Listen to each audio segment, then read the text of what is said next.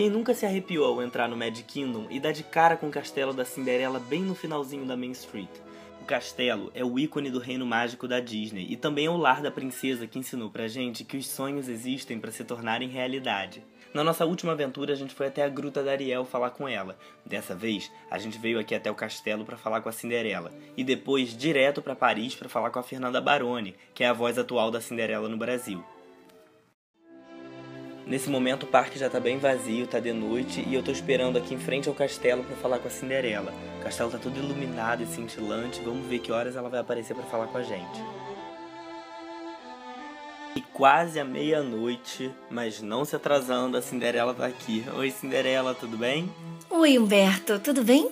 Tudo ótimo comigo. Com você eu não preciso nem perguntar, né, Cinderela? Você tá sempre bem. é, me conta, como é que tá sendo a vida aqui no palácio? Humberto, na verdade não é o palácio que faz a diferença, porque eu me sentia muito bem mesmo quando eu morava na casa da madrasta.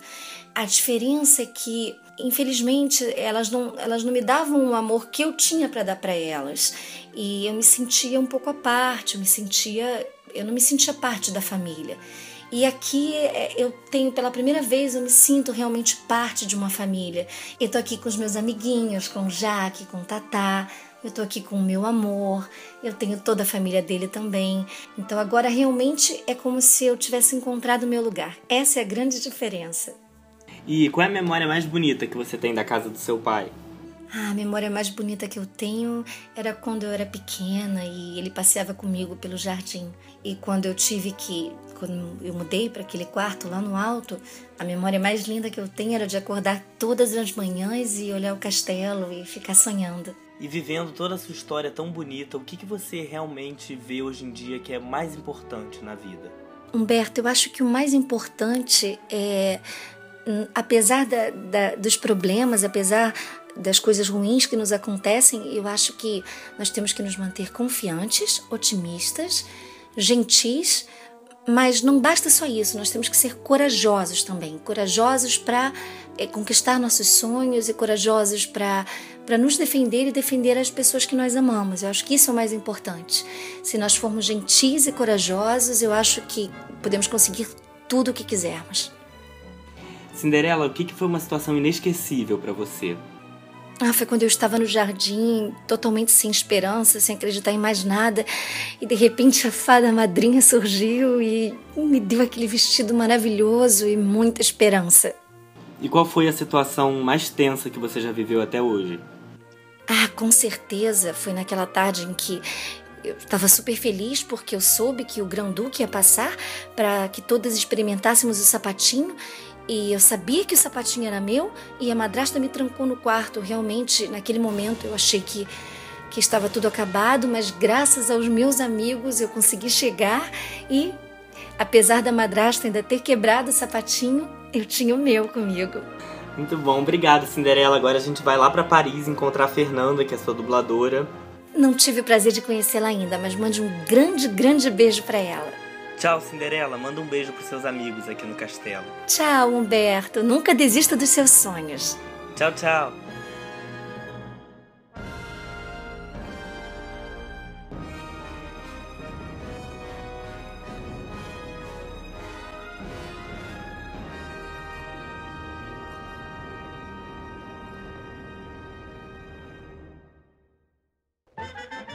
E agora, do Reino Mágico da Cinderela, a gente tá aqui na Cidade Luz com a Fernanda Baroni, que é a dubladora da Cinderela no Brasil. Oi, Fernanda, tudo bem? Oi, Humberto, tudo bem? Tudo, e você? Tudo tranquilo. Bom, para começar nossa entrevista, eu queria saber como você começou na dublagem, quem foram as suas grandes referências, o que, que te fez realmente buscar esse caminho. Bom, na verdade não foi meio que um caminho que eu busquei no começo, foi um caminho que me buscou, porque eu comecei muito cedo.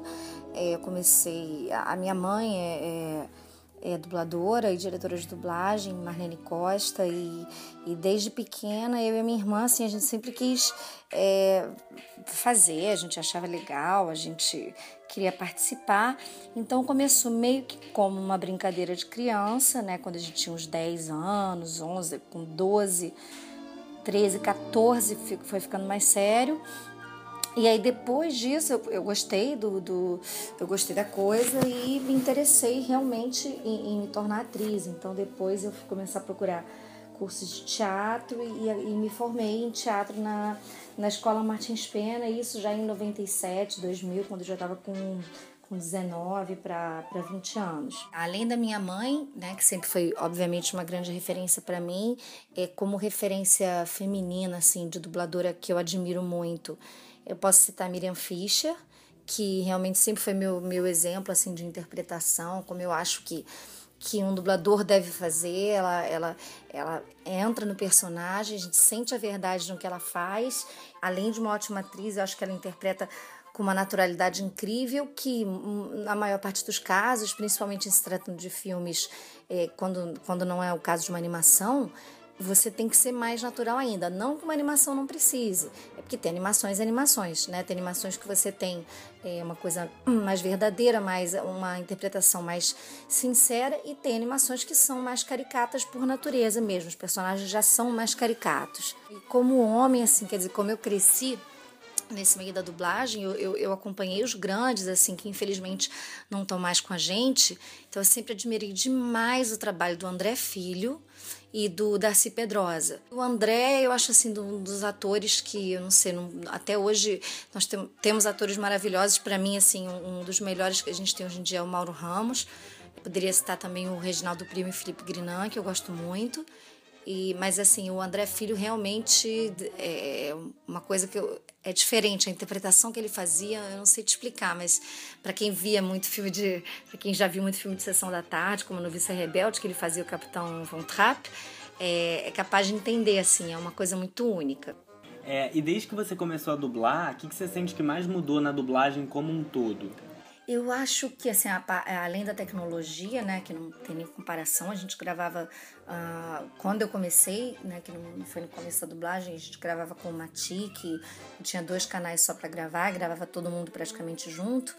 Tem essa coisa da tecnologia, quer dizer, então o fato de hoje em dia gravar todo mundo separado tem a, melhora de uma maneira incomensurável a qualidade do som, mas você perde um pouco né, a interação com, com seu colega de bancada, como a gente fala, Hoje em dia a gente dubla muito mais coisas do que dublava antigamente, né? Tem toda uma demanda, essa coisa de TV a cabo, tem, tem a, a obrigatoriedade de, de ter a versão dublada também, além das outras versões.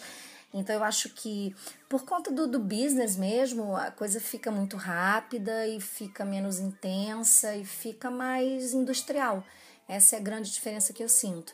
Então a gente, se a gente não tomar cuidado, a gente acaba entrando no mesmo ritmo e, e, e, acho que a interpretação fica um pouco pasteurizada, sabe? Essas pessoas, elas, elas, elas pegam uma interpretação, uma linha de interpretação e meio que colocam ela em tudo que fazem.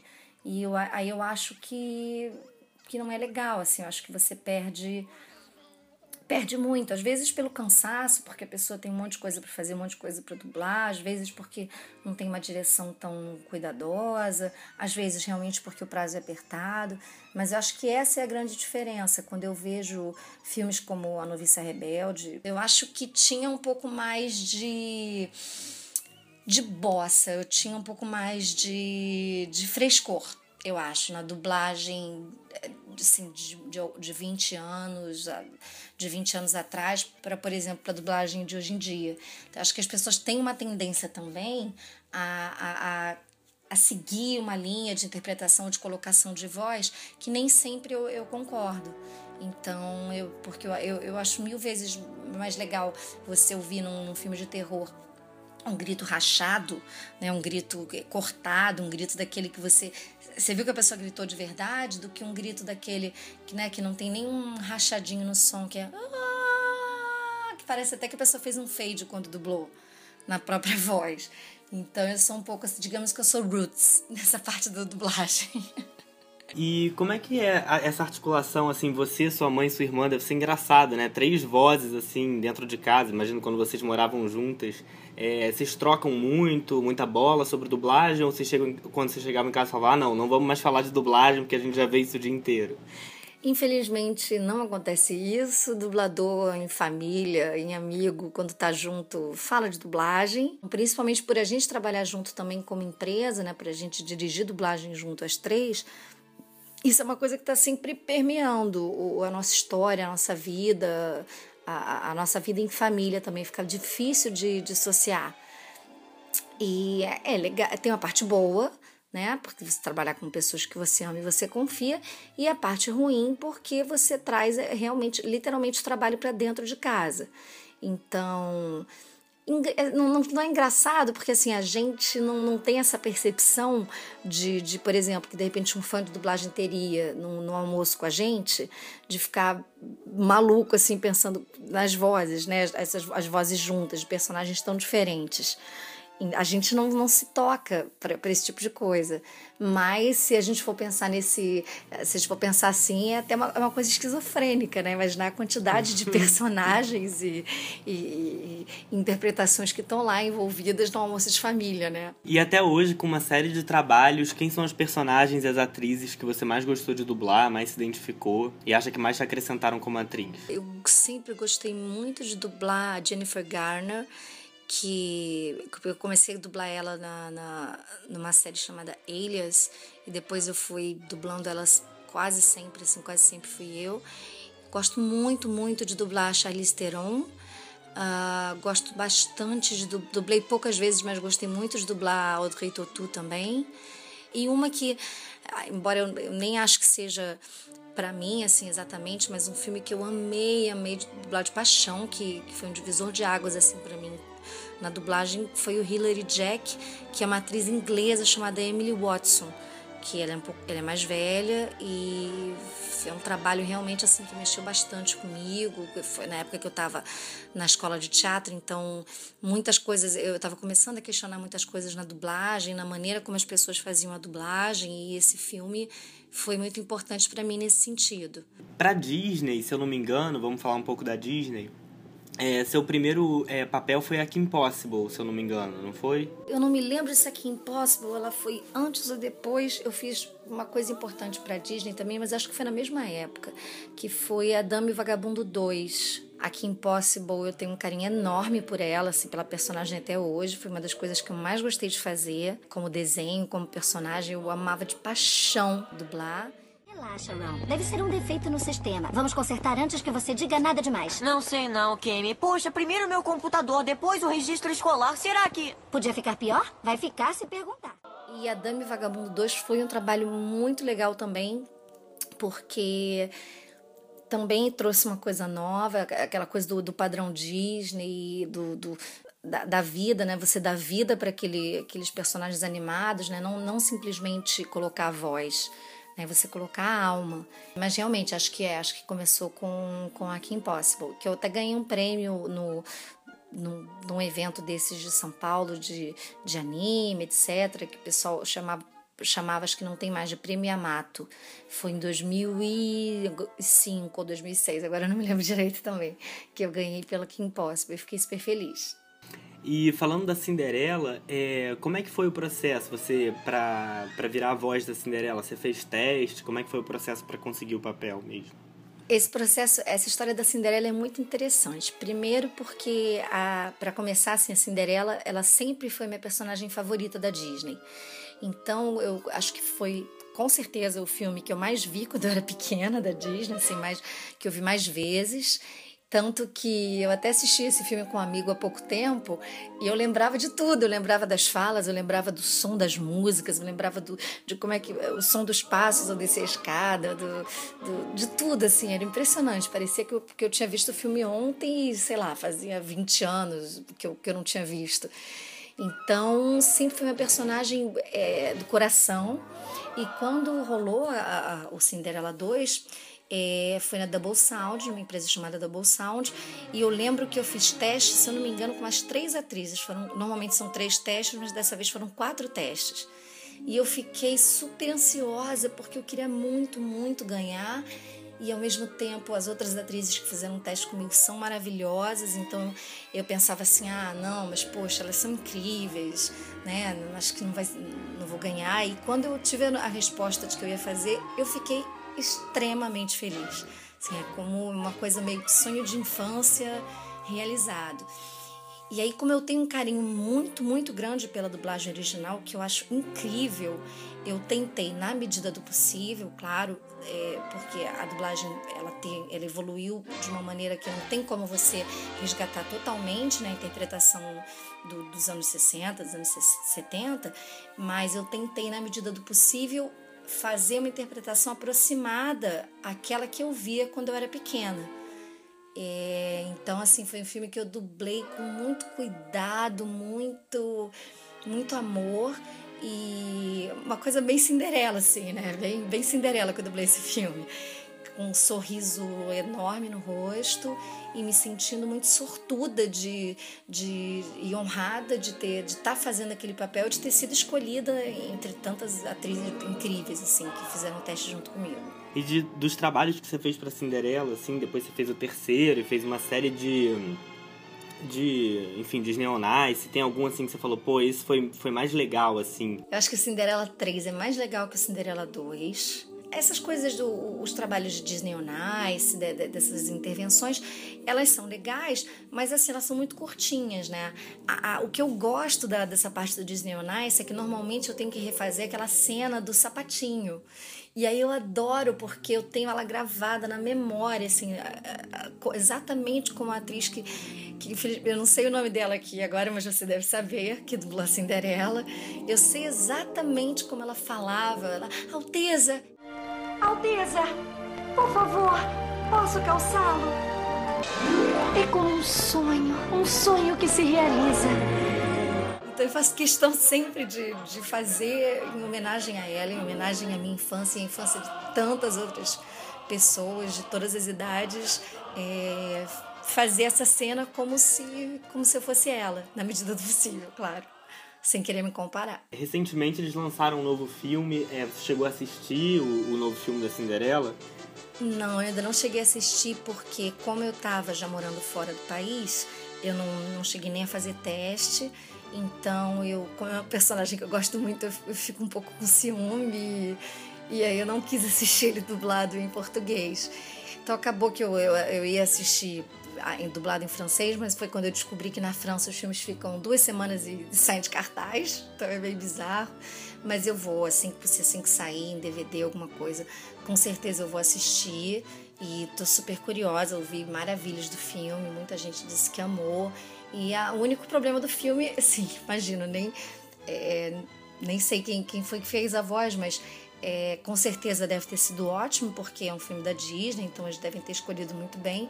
Mas eu tenho, como eu tenho esse carinho pela personagem, a gente acaba se apegando, né? Ficando com essa, com essa coisa assim, poxa, fiz em todos os filmes, queria ter feito também nesse. Talvez não fosse bem a minha faixa etária, porque a atriz é mais nova, mas a, na dublagem a gente tem essa vantagem, né? Se você tem uma interpretação sincera, é, de verdade, se você está lá dentro do papel, a, a, a, sua, a sua idade, do, a idade do dublador é o que menos importa. Né? O que importa é você passar a idade da personagem. Então eu acho que eu teria amado fazer. E eu teria amado que você fizesse. Oh, obrigada, fofo. Se rolasse de você redublar o primeiro filme, a animação, você ia ficar o quê? Meio mixed feelings, assim, porque tem aquela dublagem que você gosta, ao mesmo tempo você ia ficar. Eu ia, ia ser exatamente isso. Eu ia ficar, ia ficar muito feliz por estar tá fazendo, mas ao mesmo tempo eu ia ficar triste porque aquela dublagem que, que acompanhou a minha infância ia estar tá de, de alguma maneira se perdendo, então com certeza eu ia dar um jeito de fazer a minha cópia antes de, de achar um, um, né, um DVD com essa dublagem para não perder. Então é, ia ser, ia ser uma mistura. Assim, eu acho que eu ia ficar, eu acho que eu ia assistir umas 10 vezes o filme antigo antes de dublar, para aí sim realmente honrar o máximo possível a primeira dublagem e, e propagar, assim, né? Pro, pro, tentar prolongar né? aquela sensação, tentar fazer com que as, as crianças, as pessoas que ouvissem a, a nova dublagem tivessem a mesma sensação que eu tive, que era muito boa, era um, um trabalho muito sei explicar, talvez por ser uma coisa que eu via muito na infância, tem essa coisa, esse, esse, esse apelo emocional para mim. Bom, e para finalizar, uma última pergunta é se você pudesse dublar qualquer outra princesa ou outro personagem da Disney que não fosse a Cinderela, é, qual seria? Ih, vamos lá, um monte. não tô brincando. É, não, eu acho que eu teria gostado bastante de dublar o Frozen, a Elsa, porque. Mas só se a minha irmã dublasse a Ana. porque eu acho que assim ia ser legal, porque é um, é um filme que eu adoro, que, que fala de uma, da, relação, da relação de amor entre duas irmãs, que é a relação de amor que eu tenho com a minha irmã, né? Eu tenho uma relação muito, muito próxima com ela. Então acho que é um filme que eu gostaria muito de fazer, mas enquanto dubladora, qualquer filme que você veja, que, que você ame, você tem vontade de fazer, não tem jeito. Então, assim, por exemplo, eu amo Corcunda de Notre Dame.